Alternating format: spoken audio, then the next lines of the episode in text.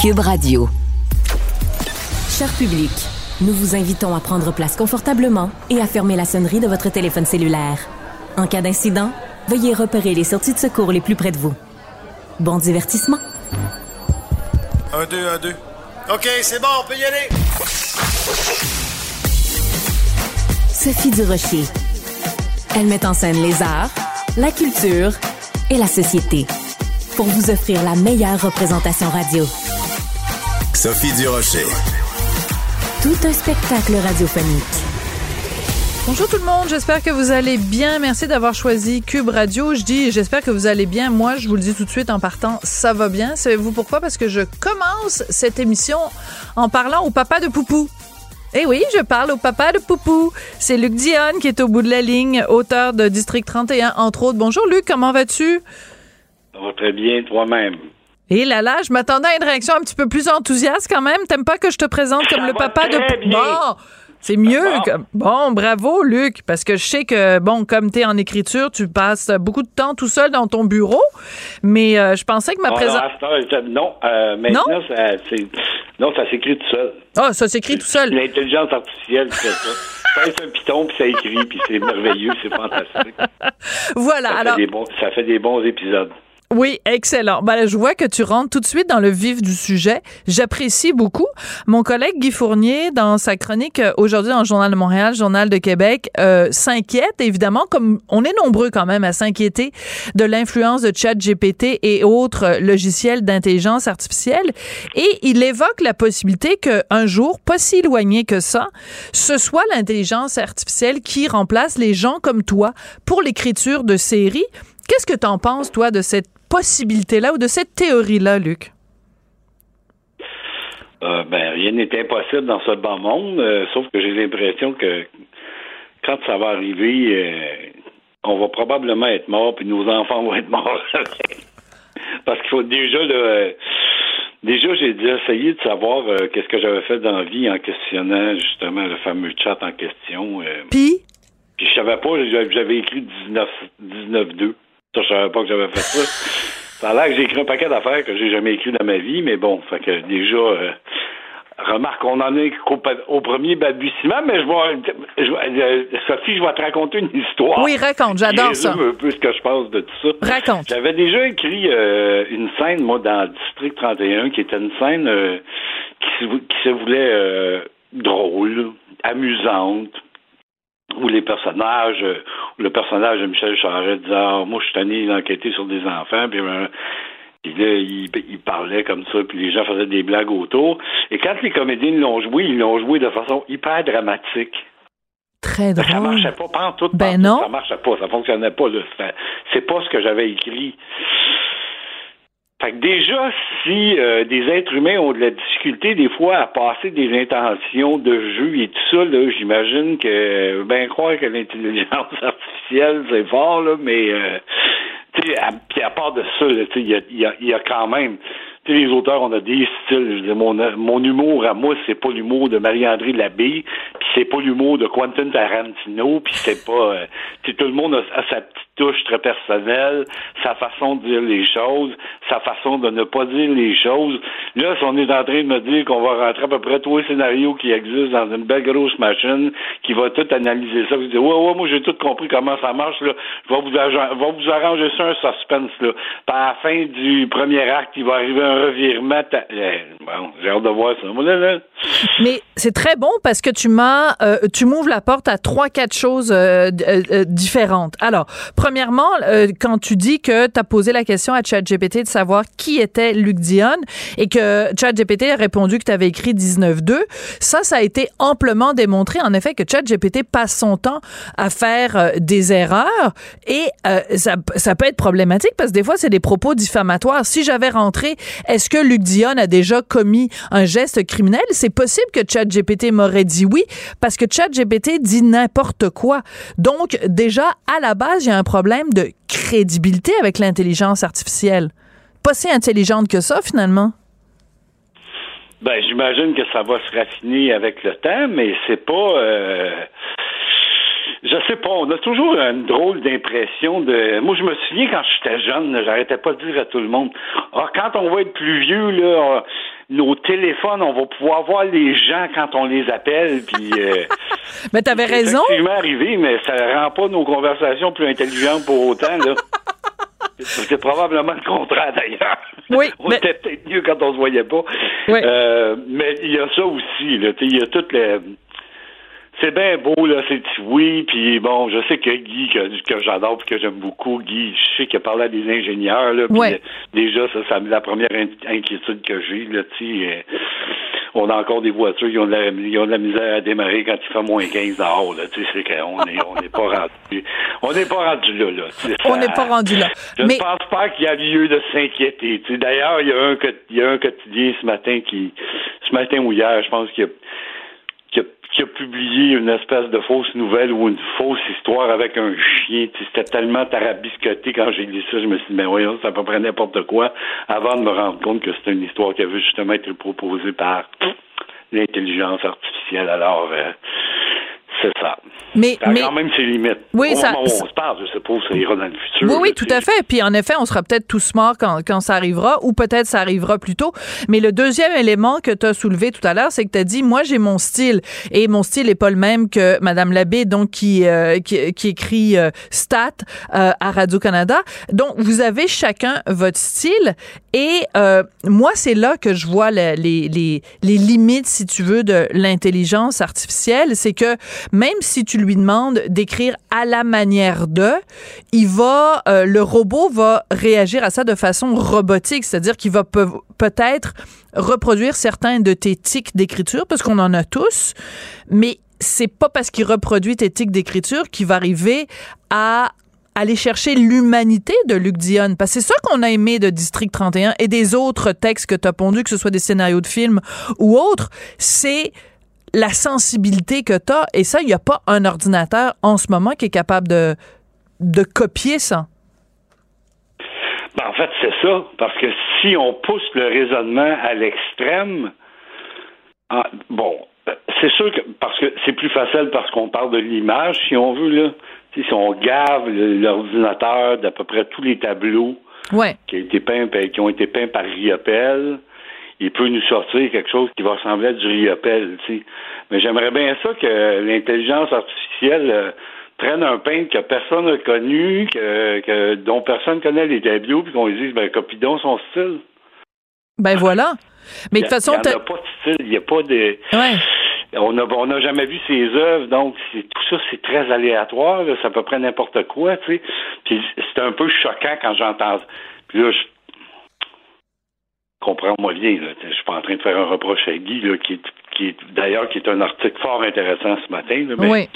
j'aimerais ça parler à les deux ingénieurs, moi là. là. C'est- Ouais. Si on est si proche que ça de- d'en arriver là, j'aimerais ça qu'ils m'écrivent, tiens, ça, ça devrait pas être long, puisque ça, ça, ça réfléchit à la vitesse de la lumière, qu'ils m'écrivent dans une septième année, si jamais c'est bon, on va en faire. En effet. En effet, qui on écrivent une autre. leur changera pas cher non plus. Ben oui, parce Je qu'en plus. partagerai mes. Euh, C'est très bon parce qu'en effet, District 31 a duré un certain temps. Donc, on aurait juste à prendre tous les épisodes de District 31, les mettre dans la petite machine, puis voir ce que, ce que ça va nous pondre. Mais tout à l'heure, tu as utilisé une expression très juste. Tu as dit, à propos des tableaux, si on prend tous les riopels puis on les met dans la machine, la machine va nous prendre un tableau qui ressemble à du riopel. Mais ça va être une copie, ça va être ce qu'on ce qu'on appelle communément un ersatz, mais ce sera pas la, vraie affaire. C'est comme quand on dit, euh, par exemple, on peut prendre, euh, on peut remplacer les comédiens pour faire des voix de doublage. Ben oui, on va faire quelque chose qui ressemble à des comédiens, mais ça va pas être Gilderoy, puis ça va pas être, tu comprends? C'est, moi, c'est ça ma réticence par rapport à la, nouvelle technologie. Ouais, mais, mais, écoute, c'est parce que ça a plusieurs applications. Tu sais, moi, je conçois. euh, c'est un, c'est un jeu avec lequel je m'amuse beaucoup parce que des fois, quand je me pose des questions, alors, comment ça se fait que ça. Comment ça se fait qu'on appelle ça le dumb bass? Fait que là, tu t'en. Ah. pauvre, là, puis là, t'as la, t'as la réponse, puis c'est intéressant.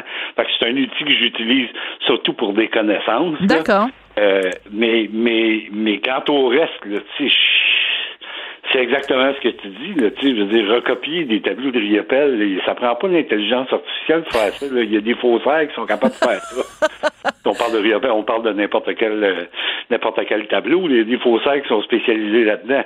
à un moment donné, si l'art, c'est de l'art, si l'art veut dire quelque chose, puis on, si on essaie d'exprimer que ce soit des sentiments, que ce soit, je sais pas moi, la peur, euh, euh, la surprise, des émotions, tout ça, euh, tu sais, c'est comme, c'est pas, c'est pas, c'est pas une recette de gâteau qu'on fait là. Tu sais, il y a quand même des personnages vivent des trucs, puis ils mentent-tu, ils mentent pas. Comment je le sais parce que à chaque fois qu'on échange avec les comédiens puis qu'ils essaient de trouver le sous-texte là-dedans, puis tu leur dis non, non, c'est en fait c'est ça, mais plus tard ça va être telle affaire, tu sais, ah, tu dis, ah bon, ok. Tu sais, il y a tout cet espace-là créatif qui, ma foi, euh, est pas, pas un accident.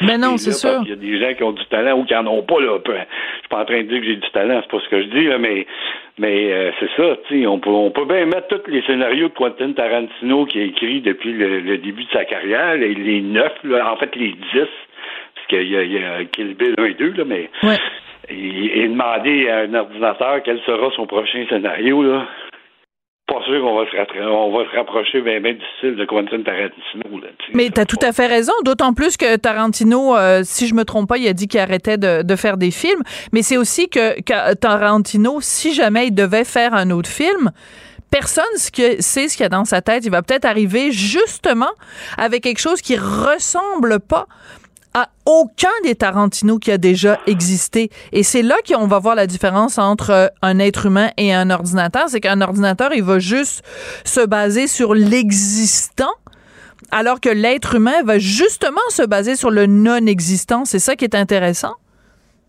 Ben exactement, voilà, tu tout dit. Tu sais, n'importe quel ordinateur est capable de dire euh, ben, hier soir, les parties de hockey, ça finit 4 à 1, 7-2, 3-3, 2-0, 8-1, 4-2 mais je peux pas vous dire pour quelle équipe. mais c'est aussi qu'un ordinateur, voilà, un ordinateur peut dire 2 plus 2 égale 4 parce que c'est ça la réalité. Mais la job d'un artiste, corrige-moi si je me trompe, c'est justement de nous dire que 2 plus 2 égale 5. C'est Paul Éluard qui dit la Terre est bleue comme une orange, mais il n'y a pas un ordinateur qui va te sortir la Terre est bleue comme une orange. Il va te dire la Terre est orange comme une orange. Mais le poète, lui, est capable de dire la terre est bleue comme une orange, il me semble. En tout cas. Et, voilà, voilà, mais c'est ça, mais c'est ça, l'art. Tu sais, l'art, c'est, l'art, c'est de l'émotion. Puis à date encore, on a, on n'a pas encore trouvé euh, la bebelle qui pourrait contenir à peu près toutes ces émotions-là ou les charries euh, dans n'importe quel domaine, pas nécessairement dans le domaine, de juste dans le domaine de la scénarisation, mais ça pourrait. Ils l'ont fait en musique. Ouais. Il y a des programmes qui existent de composition de musique classique où on a implanté là-dedans. On a mis l'œuvre au complet de Bach, d'à peu près tout ce qui existe dans le répertoire classique t'écoutes ça, ça demeure de la musique d'ordinateur, tu sais. Ben oui. Ça demeure de la musique qui où, où les nuances sont, sont plus ou moins là, où, euh, où les renversements d'accords, euh, c'est plutôt du classique, c'est plutôt des choses qu'on entend tout le temps, tu sais. Il n'y a, a pas l'originalité. Et puis il y a une évolution dans l'art aussi, là, tu sais, la... Des Bansky, c'est toujours bien pas... Euh, ben non. là, tu sais, c'est euh, quelque chose de bien différent. C'est euh, c'est à ça que ça sert des artistes, je pense, en tout cas. Là. Ben, tout à fait, Et tout de à fait. penser que il n'y a que des ingénieurs pour nous dire ça. Que demain, on n'aura plus besoin d'auteurs, puis que tout va se faire tout seul, puis euh, c'est ça. Voilà. Ben écoute, je, n'y crois pas du tout. Bon ben je, je suis contente d'avoir une réponse claire, franche et, et, précise de ta part, Monsieur euh, Chat Chat Dion. Écoute, il nous reste quelques minutes. Parle-nous donc où est-ce que tu en es rendu? Parce qu'on sait que tu écris euh, 24 épisodes pour une série qui se passe dans l'univers de la justice. C'est un rythme beaucoup beaucoup beaucoup beaucoup moins effréné évidemment que District 31. C'est pas 160 pages par semaine, c'est plutôt 60. Euh, est-ce que tu tu, aimes ton nouveau rythme de travail? Euh, ça m'a pris un certain temps. Euh, en toute honnêteté, c'est drôle, hein, parce que c'est la première fois que je parle de ça. Euh, ça m'a pris un certain temps pour sortir la quotidienne de, ah de ma tête. Je, tu sais, j'en ai, j'en ai tellement écrit pendant six ans. Mais ben oui. Qu'à un moment donné, euh, j'écrivais l'épisode, puis je me disais, OK, ça, c'est un épisode très chargé d'une quotidienne d'une heure. C'est pas ça que j'écris. C'était trop dense. C'est pas ça qu'on veut. Ouais. Fait que, euh, il faut que tu prennes le temps, tu sais, ça. C'est ça. Euh, je suis bien chanceux de pouvoir le faire avec Fabienne parce que c'est. C'est des étapes. C'est des étapes qu'elle a bien connues dans sa vie aussi. Tu sais. À un moment donné, il faut que tu, prennes un peu de recul. Fait que j'ai pris un peu de recul. Je me mets à réfléchir vraiment qu'est-ce que je voulais faire, comment je voulais le raconter, puis euh, fait que c'est ça. Là, je, suis reparti. J'avais déjà écrit euh, ce premier épisode, ça allait super bien. Puis à un moment donné, on, a mis les freins, j'ai dit non, on, recommence. T'as tout recommencé? À notre goût, fait qu'on a recommencé. Puis, euh, wow! C'est ça mon travail. Là, tu sais, je suis pas, euh, je suis pas, je suis pas. En... fait, le grand plaisir que j'ai maintenant, c'est que j'ai euh, la chance de pouvoir réfléchir. Hum, c'est bien dit. Oui, et puis ça. Ça veut pas dire qu'avant tu réfléchissais pas. Peut-être que c'est meilleur quand je réfléchis pas, mais euh, mais euh, c'est ça. Ça me donne au moins le temps de penser, de réfléchir, de OK, c'est ça que je veux raconter. Comment je peux le raconter, tu sais? Et ne pas avoir aussi cette pression-là de il faut que ça sorte, il faut que ça sorte, il faut que ça sorte. Là, tu sais, si Là, c'est faut que ça soit bon, faut que ça soit bon, faut que ça soit bon. Alors, c'est comme faire un, filet mignon au lieu de faire de la saucisse, même s'il existe de l'excellente saucisse. J'ai très hâte de goûter à ton filet mignon. Et euh, merci beaucoup, euh, Luc Dionne. Et je suis très contente que tu aies dit euh, poète poète à chat GPT. Ben ouais, mais non, ben c'est Ceci étant dit, ça va être, ça va probablement devenir un, outil dans le futur extraordinaire. Je suis pas. En tout cas, pour un auteur, oui, si on cherche des choses, puis on a besoin des références. Euh, j'ai déjà demandé d'ailleurs. Euh, je voulais avoir un, truc euh, médical assez compliqué d'expliquer un genre de blessure très très précise dans des termes très scientifiques puis ça m'a sorti quelque chose de pas mal de fun parce qu'en le lisant je comprenais rien. bon ben c'est formidable. Bon ben c'est bon c'est bon signe t'es prêt pour écrire une série médicale. hey merci beaucoup Luc Diane c'est toujours un plaisir de te parler. Ça me fait plaisir. Bye bye. Au revoir. Culture, tendance et société. Patrick Delisle-Crevier. Patrick Delisle-Crevier, qui est journaliste culturel au 7 jours. Bonjour à toi. Bonjour Sophie. Un documentaire diffusé sur Vrai qui s'intitule Il était une fois les contes pour tous. Alors pour les plus jeunes, peut-être rappeler c'est quoi les contes pour tous? Les comptes pour tous, comment dire? Les comptes pour tous, ça a commencé avec la guerre d'éthique en 1984. Il y en a eu 25, dont le dernier, Coco Ferme, cette année, qui débarque d'ailleurs cette semaine sur Club Illico. Donc, c'est, euh, comment dire, euh, Rock de Mer aurait décrit ses films comme, euh, d'abord, il disait qu'il fallait bien choisir un réalisateur qui saurait travailler avec les enfants. C'est un film dans lequel il y a une héroïne ou un héros entre 10 et 12 ans, qui a pas de violence, qui a des animaux, ah. des émotions complexes et pas de, de, de grands méchants à la Disney. Là. Dans les contes pour tous, ça n'existe pas des grands méchants. Donc, c'est pas mal. C'est pas mal ma description des contes pour tous. Il y en a eu 25, si on compte celui qui vient de sortir il y a un an, Coco la ferme. Alors, écoute, on, va écouter un extrait de la bande-annonce et euh, ben, je suis très contente parce qu'on va y entendre une des répliques les plus célèbres de toute l'histoire du cinéma québécois. Arrêtez de chialer, c'est la guerre! La guerre, la guerre! Pas une raison de se faire mal! Ce qu'on voulait, c'était de dénoncer la bêtise de la guerre. Quand on s'est vu sur l'écran déjà premier choc, c'est devenu rapidement quelque chose de très populaire auprès des enfants. Le cinéma canadien effectue une percée importante sur le marché américain. J'étais convaincu que pour avoir du succès aux États-Unis, il fallait représenter des films différents de ce que eux font. Alors, celui qu'on vient d'entendre, c'est évidemment Rock de Mers, des productions La Fête, Feu Rock de Mers. Et euh, donc, c'est un documentaire qui est, intéressant. Est-ce que tu as appris des choses sur euh, les contes pour tous, Patrick?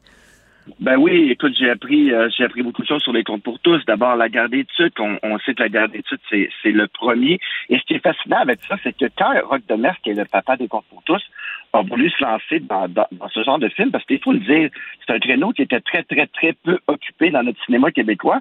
Et on lui avait dit, écoute, Rock, si tu veux faire un film, évite un film au Québec, évite de faire une fille dans un rôle principal, de mettre de la neige dans ton film et des animaux. Il a fait les Donc, trois. Ce qui est charmant, c'est que Rock a, a fait tout le contraire et ça a fonctionné. Et donc, euh, moi, je suis un enfant de la génération de la guerre des Tucs. Euh, Il y en avait, il y avait des gens de la guerre des Tucs qui jouaient dans mon école. J'ai été touché de près Hein? par ça, par la guerre des Tucs et tout. Donc, ouais. Wow, et donc, moi, la guerre des Tucs, ça m'a fait vibrer. Euh, j'ai adoré ce film que j'ai vu une centaine de fois dans ma vie et que j'aime encore. Et je te dirais, Sophie, que je, je regardais un peu la liste. Moi, je suis un enfant de, de la guerre des Tucs, de l'opération Bac et Bottine, Les Aventuriers du temps pas perdu. Après, je m'y perds un peu. Et c'est un peu... euh, sur 25 films, il y en a qu'on a un peu perdu de vue. Tu sais, moi, je regarde des titres comme Maman, mon éléphant et moi ou Un cargo pour l'Afrique ou Ouais. Regina, qui était réalisé en 2002. Bon, je n'étais plus dans la clientèle cible, mais je m'intéressais quand même aux gens. Et c'est justement euh, euh, c'est un peu la chute des comptes pour tous à une certaine époque, parce que bien entendu, les Pixar de ce monde sont embarqués, et là, on, jouait dans les lignes majeures, et donc les films euh, Compte pour tous euh, sont un peu tombés un peu plus dans l'oubli. On est passé de 100 000 euh, entrées à 10 000 par film. Et donc, tranquillement, les comptes pour tous, ça fait quand même quelques années avant Coco Ferme qu'on n'avait pas eu euh, de compte pour tous. Et euh, la bonne nouvelle, c'est Dominic James, qui est un passionné, Oui. a racheté la fête euh, un peu avant le décès euh, de Rock de Ness. Et donc, il y a un, un second souffle. Donc, on a eu Coco Ferme qui apparaît euh, sur Hélico, je l'ai dit tout à l'heure, à la fin de la semaine. Et il y a un Mademoiselle Bottine qui devrait voir le jour dans quelques mois, qui n'a rien à voir avec Back et Bottine. Ce n'est pas une suite ou un remake. Euh, c'est vraiment un nouveau film. Donc, on est dans le second souffle. Et Coco Ferme euh, est un film charmant qui a tous les, les standards d'un bon vieux conte pour tous. Ouais, Donc, et, euh, et les chiffres sont quand même euh, assez bons. Euh, remporté aussi euh, des prix. Euh, donc, ben moi, je, je le connais, Dominique James, c'est un ami à moi, donc je suis un petit peu en conflit d'intérêts, mais j'avoue que quand j'ai su que Dominique rachetait les productions La Fête, c'est vrai que euh, au début, j'étais un peu sceptique. Je me disais, tu sais, bon, c'est comme c'est une franchise qui a, qui a perdu de son lustre, c'est moins, c'est plus que ça a déjà été. Mais euh, je me réjouis d'autant plus de voir, en effet, qu'un film comme, Co- comme Coco Ferme trouve son public. Et, euh, et c'est tout un défi parce que qu'est-ce que tu veux que je te dise, faire des films pour enfants à l'époque versus faire des, fi- des films pour enfants aujourd'hui? Dans le contexte international, dans, avec des Netflix puis de la compétition comme il y en a, avec des budgets à plus finir, c'est euh, il faut lever notre chapeau euh, à ceux qui décident quand même de continuer à le faire. Alors, ben, c'est là-dessus qu'on va se quitter. Je suis contente d'avoir fait euh, revivre ton âme d'enfant. Et Fais revivre beaucoup de choses, Sophie, depuis, euh, depuis le début de l'année. c'est bon, c'est vrai. C'est pour ça que j'ai été mise sur terre, j'imagine. Patrick Delisle-Crevier, journaliste culturel au 7 jours. Toujours un plaisir de te parler. Merci beaucoup, Patrick. à demain. Bye bye. Sophie Durocher. Un savoureux mélange artistique de culture et d'information. La rencontre Nantel du Rocher. Non, non, non, c'est pas une joke. Sophie du Rocher. Duduche, elle va se défendre. Guy Nantel. Ben, c'est exactement ça qu'il faut faire. Un duo déstabilisant qui confronte les idées. C'est à s'arracher les cheveux sur la tête. La rencontre Nantel du Rocher. Ça va être quelque chose. Guy Nantel, bonjour. Oui, alors Sophie. Oui, écoute, euh, c'est pas vraiment l'histoire d'amour entre Pierre Poilièvre, euh, le chef du Parti conservateur euh, du Canada, et Radio-Canada. Disons que le torchon brûle, comme on dit. Ouais. C'est compliqué. En fait, c'est quelques jours après, justement, le triomphe de Poilièvre à chefferie du Parti conservateur. La PDG de, de CBC Radio-Canada, donc euh, Ca- Catherine Tate, euh, elle a envoyé une lettre pour le féliciter, puis pour le convier, donc, évidemment, à avoir un échange, parce que Poilièvre, c'est une de ses promesses. Lui, il veut définancer euh, Radio-Canada, euh, voire même le fermer, ben, selon certaines personnes.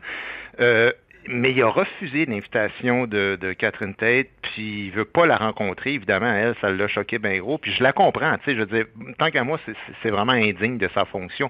Puis comprends-moi, tu sais, je veux dire, Poilievre, là, il a tout à fait le droit de faire les promesses qu'il veut, y compris de démanteler complètement Radio-Canada si ça y Ouais. change. Ce à quoi moi je m'opposerais, mais ça, c'est un avis personnel. Sauf que Radio-Canada, ça existe quand même depuis 85 ans ou à peu près, je veux dire, la vie de millions de citoyens d'un pays, euh, puis la capacité aussi de se distinguer euh, culturellement des États-Unis, là, c'est vraiment influencé par l'existence de Radio-Canada. Euh, est-ce qu'on s'en sert à bon escient? C'est discutable, puis selon moi, non, puis particulièrement dans les dernières années. Est-ce qu'il y a des choses à corriger? Mais, hein, sauf que considérer que Radio-Canada, c'est une espèce de banalité à laquelle on n'a même pas besoin de donner le moindre signe d'intérêt puis de respect quand on prétend soi-même au poste de direction du pays, c'est grotesque. Je veux dire, ce genre d'attitude, tant qu'à moi, qui va faire que des gens qui pourraient voter conservateur mhm. aux prochaines élections fédérales vont s'abstenir. Imagines-tu, par exemple, quelqu'un qui ne croirait pas au changement climatique, mais qui dirait Ouais, non seulement il faut fermer Hydro-Québec, mais en plus, là, si jamais je deviens le premier ministre, je veux, veux même pas discuter avec eux autres. Non, c'est ça. C'est dommage. C'est stratégique. Je veux dire, on peut pas faire ça, là. Oui, et c'est dommage parce que, en effet, ça enlève de la crédibilité à cette opinion qui euh, peut, peut être légitime, ou en tout cas, parlons-en. Et euh, quand tu lis les termes de la, de, la, de la missive que Mme Tate a envoyée à Pierre Poilièvre, elle dit, ben, vu que vous, dans votre campagne, vous parlez beaucoup de euh, euh, baisser le financement de Radio-Canada, ça aurait été une bonne idée qu'on puisse se rencontrer, que je puisse vous expliquer ce qu'il en est, puis ce qu'on fait à Radio-Canada.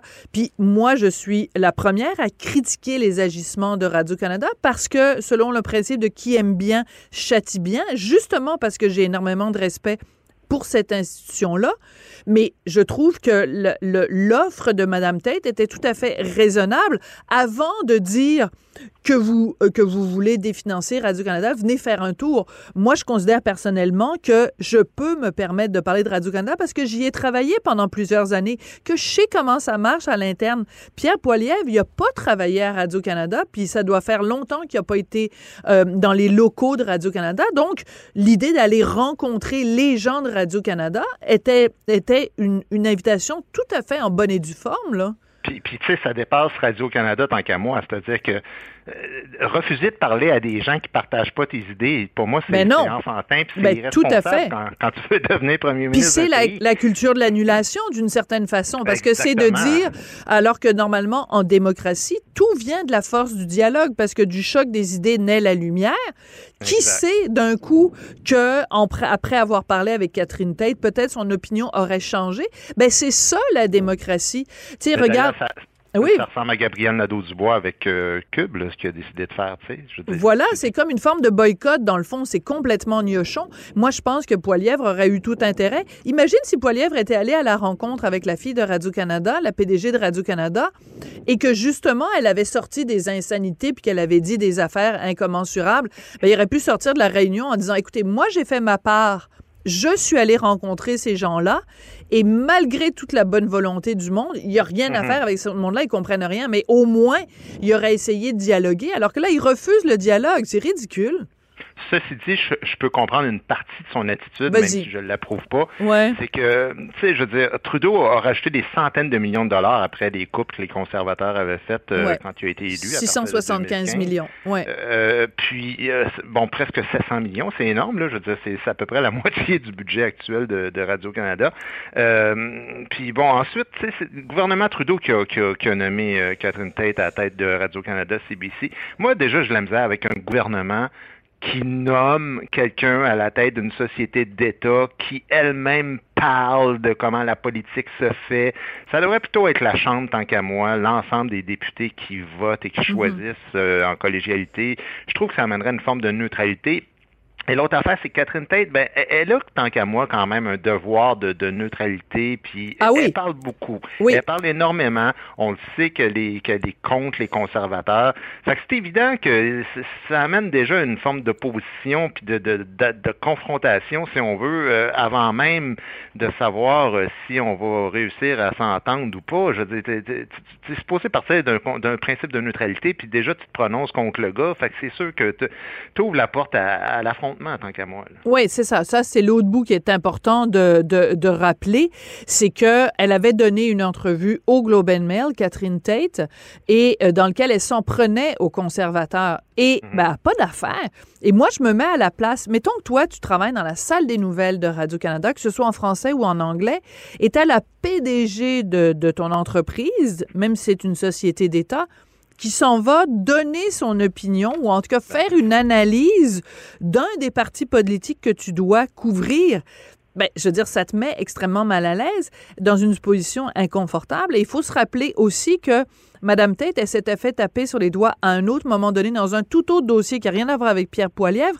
Tu te rappelles quand elle avait envoyé euh, une... Euh, ça, partait du bureau de Catherine Tate pour encourager les gens à aller euh, manifester. Il y avait une mhm. manifestation pour les Autochtones mhm. et ben, il y a plein de gens qui avaient dit, ben, c'est parce qu'elle n'a pas d'affaire à dire aux gens aller participer à les manifestations ou pas, qu'elle, à titre personnel, y aille c'est une chose, a parfaitement le droit d'y aller, mais pas d'affaire à envoyer une directive aux employés, parce que t'imagines les employés qui y vont, euh, c'est quoi, c'est des têteux parce qu'ils veulent bien apparaître auprès de Madame Tête. Ceux qui y vont pas, ils vont être euh, pénalisés par rapport à Madame Tête qui va dire, ah, vous n'êtes pas solidaire de la cause autochtone.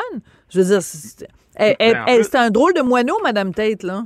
En, plus de ça, c'est que la direction de Radio-Canada arrête pas de répéter on n'est pas une société d'État, on est une société publique. Puis eux autres, ils essaient de faire une distinction là, dans la tête des gens en disant non, non, c'est parce qu'une société d'État, une télévision d'État, ça fait de la propagande pro-gouvernement, tandis que nous, on est neutre. Mais c'est faux. C'est faux, puis, puis, puis c'est pas vrai qu'il y a une neutralité par rapport à ça. c'est ça qui crée l'espèce de, de, de, climat d'affrontement. C'est-à-dire qu'une télévision publique, là, je veux dire, c'est payé à même les impôts des citoyens, puis ça devrait dépolitiser complètement. Puis dépolitiser, ça ne veut pas dire de ne pas parler de politique. Ben non, mais ça veut dire de ne pas être l'espèce de cheerleader de toute la, la propagande gouvernementale. Tu sais, et c'est ça le problème tant qu'à moi. Puis c'est pas juste Radio-Canada en passant, ça concerne vraiment tout ce qui concerne la culture de, du Conseil des arts euh, du Canada, Téléfilm, l'ONF. L'idée, là, c'est pas c'est pas de fermer à l'emporte-pièce.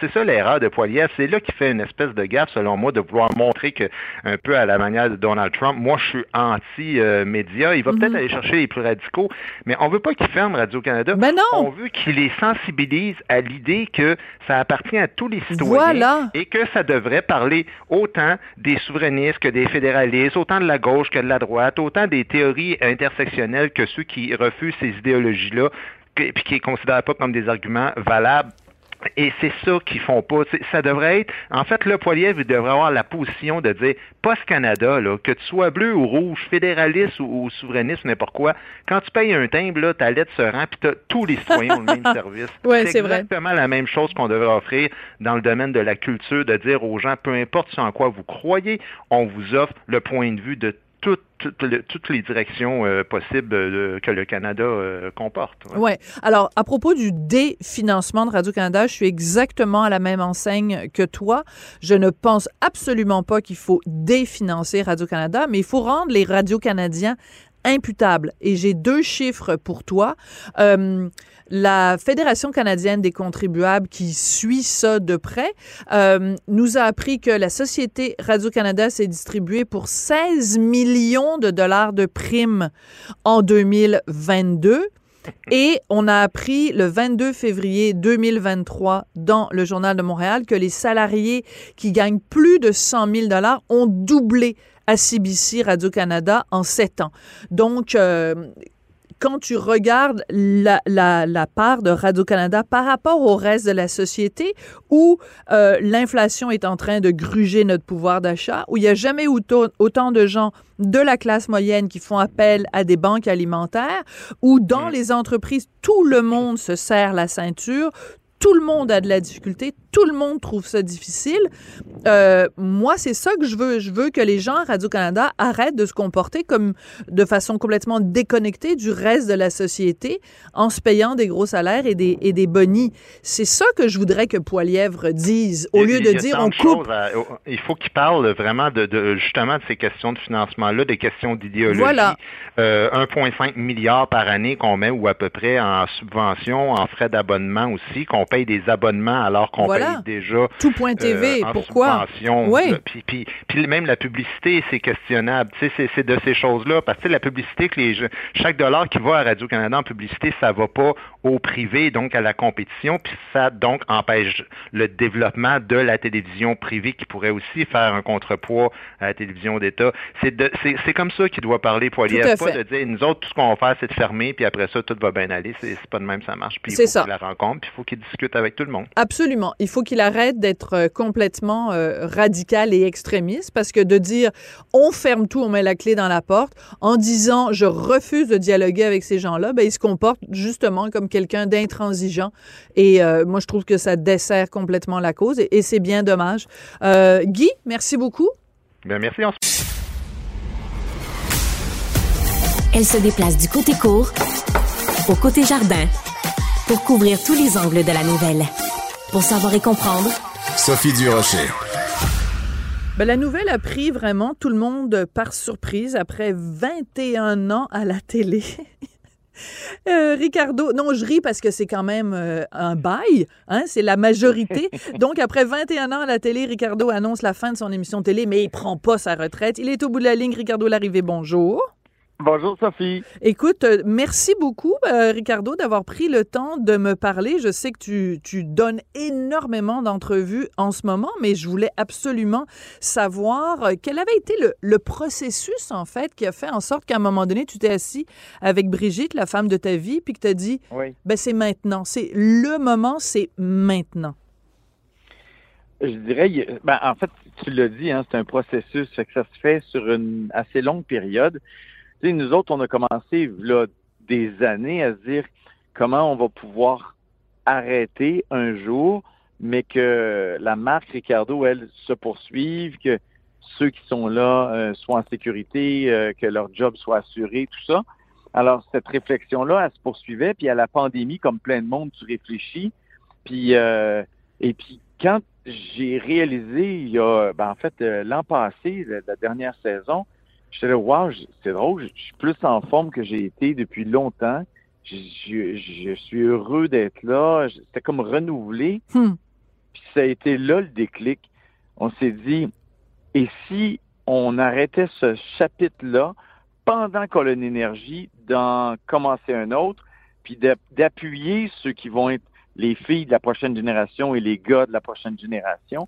Fait, fait que notre démarche, ça s'est comme, euh, je dirais, cristallisé avant Noël. Puis là, on a, on a parlé à nos patronnes, puis on a comme travaillé tout ça pour se dire aussi si la transition se faisait différemment que souvent dans les médias où tu apprends quasiment dans le journal que tu Absolument.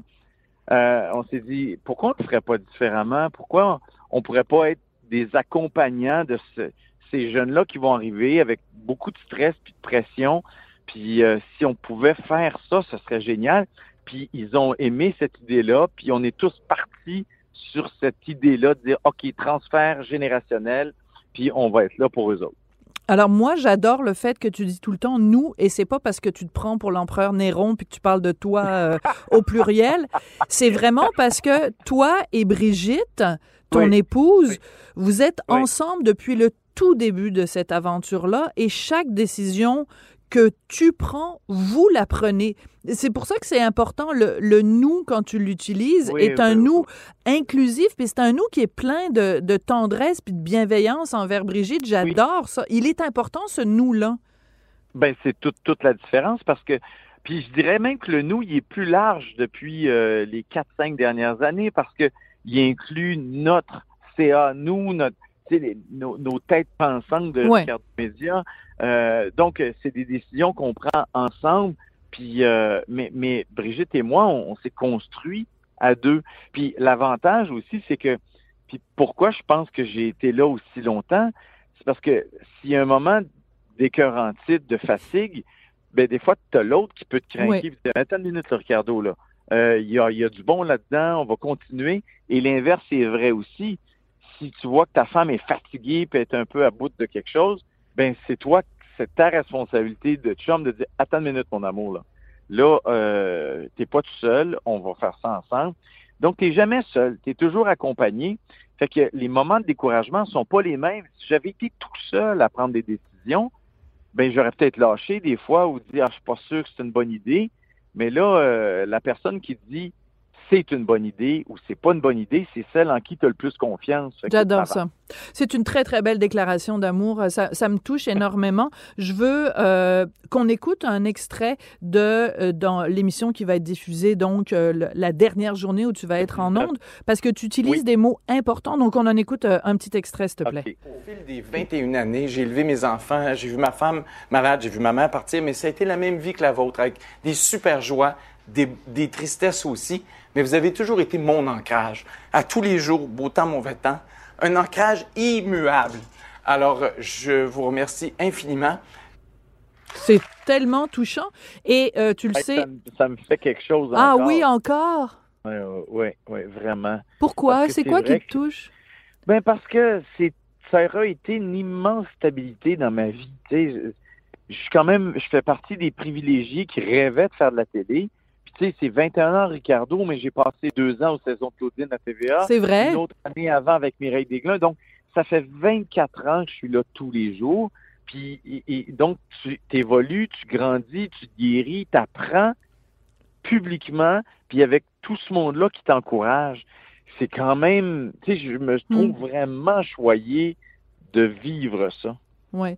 Moi, ce qui me, ce qui me touche, c'est cette vulnérabilité parce que on le sait, toi et moi, il y a euh, dans le merveilleux monde du show business, il y a des vrais, ce que moi j'appelle des vrais et des faux, c'est-à-dire des gens qui, quand ils ont des moments d'émotion, tu dis ok, phony, baloney, euh, ça a été travaillé, ça a été mis en scène, et il y a les vrais, et je pense que tu fais partie des vrais. Cette, cette émotion qu'on sent de toi en onde, elle est sincère dans quelle mesure tout le travail que tu as manifestement fait sur toi, parce que tu en as parlé, la thérapie, euh, des moments de plus de découragement, la pandémie qui t'est rentrée dedans, dans quelle mesure ça fait en sorte que tu es un Ricardo qui est plus à même de parler de ses émotions? Ben, moi, je pense que, comme n'importe qui, quand il y a quelque chose qui te blesse, qui te bouleverse, puis que ensuite tu t'en, la vie continue, puis tu t'en sors, j'ai quasiment goût de dire, en fait, tu es plus empathique. Tu sais, si quelqu'un me parle de maladie, surtout si c'est quelque chose qui a touché euh, un ami ou ma famille, je suis à l'écoute différemment. Je sais ce qui arrive, je le comprends beaucoup plus. Mais la même chose en amour, quelqu'un qui te parle de ses enfants, quelqu'un que il y a quelque chose où, puis je trouve ça beau l'empathie parce que c'est être capable de se mettre à la place de quelqu'un d'autre. C'est ce qui nous manque tellement mm. euh, dans notre société. Souvent dire, écoute, mets-toi à la place de l'autre là. Est-ce que vraiment tu te sentirais comme ça ou tu agirais comme ça. C'est des valeurs qu'on essaie de transmettre à nos enfants. Mais toi, à la place de l'autre, fais pas aux autres ce que tu veux pas qu'on te fasse. Alors, tu peux avoir des ambitions économiques puis entrepreneuriales démesurées sans mettre un X sur ces valeurs-là qui sont pour moi fondamentales. Je t'ai écouté, à Tout le monde en parle euh, dimanche, et tu as utilisé à plusieurs reprises le mot consulter. Tu disais que toi-même, tu avais consulté, tu encourageais les gens à consulter. Oui. Ça, chaque fois que j'entends une personnalité publique dire ça, je trouve ça tellement important parce que encore, c'est bête, hein? On est en 2023 et il y a encore ce tabou-là de dire Oh mon Dieu, je suis allé consulter, c'est parce que tu comprends? Et, que tu as eu l'importance de nommer les choses. Est-ce que tu étais conscient que tu allais avoir un impact à ce point-là? Ben oui, là, je le savais parce que je l'avais déjà dit dans une autre émission de radio euh, que puis, j'avais vu la réaction. Puis je pense qu'après ça, euh, je suis d'accord avec toi, il faut pas avoir peur de nommer les choses, de les dire. Puis, tu sais, je veux dire qu'on appelle ça un épuisement professionnel, de la dépression, un burn-out, dans tous les scénarios, du plus léger au plus lourd, ben c'est rare que euh, si tu prends pas le temps, puis que tu n'as pas un entourage professionnel pour t'aider, que tu vas t'en sortir rapidement ou bien, ou à la limite que tu seras même mieux.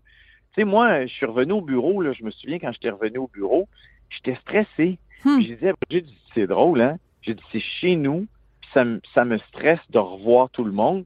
je dis, je comprends ceux qui, à qui, chez nous, c'est déjà arrivé, ou à la limite même une fille qui revient d'un congé de maternité, retourner au bureau, quand il est arrivé quelque chose, tout le monde le sait. Alors des fois, oui, un congé de maternité, c'est hyper heureux.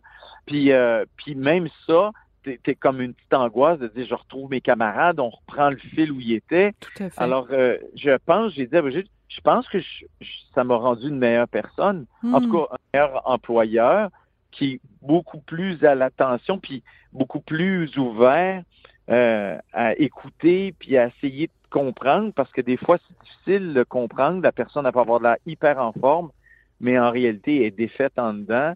Alors, euh, je pense qu'il y a une belle évolution, puis de le dire, ben, s'il y a d'autres gars, d'autres filles qui se disent, ben, moi aussi, je vais en parler.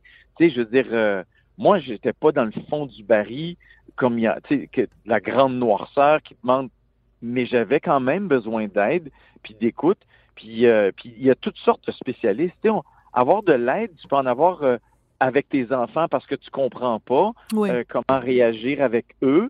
Euh, tu peux euh, conseiller de l'aide à tes enfants. Tu peux en avoir besoin pour ton couple. Tu peux en avoir besoin parce que au travail, ça a peu d'importance la raison. Euh, ce qui est important, c'est d'avoir cette aide-là dans le contexte qui t'habite toi. Puis ça, ben, ça me gêne pas de le dire parce que je suis meilleur que j'ai jamais été. Hmm. Puis je serai mieux euh, grâce à ça. Oui, écoute, je, je, je compatis totalement. J'aurais le goût de te prendre euh, dans, dans mes bras, mais on Non, se parle mais au non, téléphone. Fait que ce sera Mais pour la non, prochaine fois. super en forme pour, je suis super en forme pour prendre du monde dans mes bras. Bon, ben parfait. Ça. On adore ça. Écoute, je peux quand même pas faire toute une entrevue avec toi sans te parler de ton nouveau projet parce que tu es quand même aussi en promotion pour ça. Donc, un nouvel outil, site web Ricardo euh, Plus. Euh, donc, l'utilisation de l'intelligence artificielle et à la Oui. différence de tes recettes qu'on peut trouver gratuitement, ça, il faut s'abonner. Bon, ça coûte vraiment pas cher, mais, euh, mais c'est un projet qui est important pour toi? Oui, oui, parce que c'est la première fois que, d'ailleurs, qu'on met de l'argent euh, pour pas juste maintenir, parce que ça coûte une fortune de maintenir un site avec 160 millions de pages vues, puis, tu sais, je veux dire, c'est, gros, des milliers de vidéos, tout ça, c'est le plus gros pays. Alors, mais là, on se disait, on fait toujours maintenir, mais on a envie d'innover, d'aller plus loin. Pour une raison, la question que tout le monde se pose, qu'est-ce que je mange? Qu'est-ce qu'on mange? Alors, on s'est dit, faisons un truc, mettons de l'argent là-dedans. Ça fait depuis euh, 2019 qu'on y pense. Ça fait un an et demi vraiment qu'on investit. C'est tout fait au Québec par des firmes d'ici, l'ingénierie qu'il y a derrière ça. Alors, l'idée était très simple. C'est de se dire, s'il y a des millions de recettes gratuites offertes, je suis au même point que s'il n'y en avait pas. Parce qu'il y a trop de propositions. Alors, si je sais qui est Sophie, par exemple, Sophie, voici, euh, elle est flexitarienne, elle n'a pas d'intolérance, par contre, elle n'aime pas tel aliment, puis elle a raffole de celui-là. Donc, on compile des informations sur tes goûts culinaires. J'adore. Euh, et puis, et puis ensuite, je peux te proposer quand tu veux, que pas des trucs que tu reçois dans ta boîte de courriel là, avec tout le reste. Quand tu veux des propositions, tu vas là, on va te dire cinq choix. Si ces cinq choix-là, ça te satisfait pas, tu peux rafraîchir comme quand on s'abonne à des plateformes de musicales, puis on va te proposer cinq autres choix. Et, et d'habitude, ils vont déjà être là parce que je sais déjà, mettons, que tu aimes l'asiatique. Puis, euh, et, et, et parce que tu vas faire des choix, on apprend, ben, le système se souvient de ce que Sophie aime. Donc, à chaque fois que tu y retournes, on est de plus en plus précis. Et mieux que ça, euh, la gang, on dit, et si on faisait aussi une intelligence collective? Ah, par hasard, Sophie a le même profil alimentaire que Ricardo. Donc, Ricardo, il a mangé du poulet au beurre. On va le proposer à Sophie, puis ça se peut qu'elle découvre quelque chose d'autre qui est dans un profil qui lui ressemble. Génial. Alors ça, c'était la, la première partie. La deuxième, j'arrête pas de dire à tout le monde, oubliez pas de prendre des notes sur les recettes de vos parents, votre famille, Ah. les amis. Qui... Donc, on a fait une espèce de gabarit où tu peux entrer les recettes de ta famille qui vont être dans ton livre personnel à toi, mais mieux que ça, peut-être que, Ricardo, euh, c'est bien beau, euh, ces 7000 recettes, mais le gâteau au chocolat favori de la famille à Sophie, c'est sur, je sais pas moi, José Ditasio. Alors, je vais pouvoir prendre ton l'URL de la recette Ah. et le mettre dans ton livre personnel sans enlever le clic à José parce que quand tu vas aller sur le gâteau, je vais te ramener sur son site à Mais elle. c'est génial. C'est super. C'est important. Fait que tout ça ensemble fait que ça simplifie ta vie. Ben, écoute, moi, je pense que ça répond à la question. Qu'est-ce qu'on mange ce soir? On mange du Ricardo. Merci beaucoup. Et entre toi et moi. merci. Mais en toi, tu, tu le sais déjà, ben, je te l'ai déjà dit, mais le petit mot d'amour quand je suis, euh, quand j'ai le goût de me coller avec mon chum, je l'appelle pas Richard, je l'appelle Ricardo. Donc, euh, t'es- ton nom résonne Ben, on- régulièrement à Ben, la maison. nom. Mais on a le même nom, Richard, c'est Ricardo on c'est- c'est en français. Ben, c'est ça. Euh, t'es- c'est parfait, on est en- J'adore ça. Mon petit Ricardo d'amour. Donc, j'ai deux Ricardo d'amour dans ma vie maintenant. Hey, merci beaucoup, Ricardo Larrivée. ça a été un plaisir de te parler. Bonne journée tout le monde. Ben, c'est comme ça que l'émission se termine. On sait très bien ce qu'on va manger ce soir. Du Ricardo, mais moi, je voudrais remercier Tristan Brunet-Dupont à la réalisation, la mise en onde et Marianne Bessette. Cube Radio.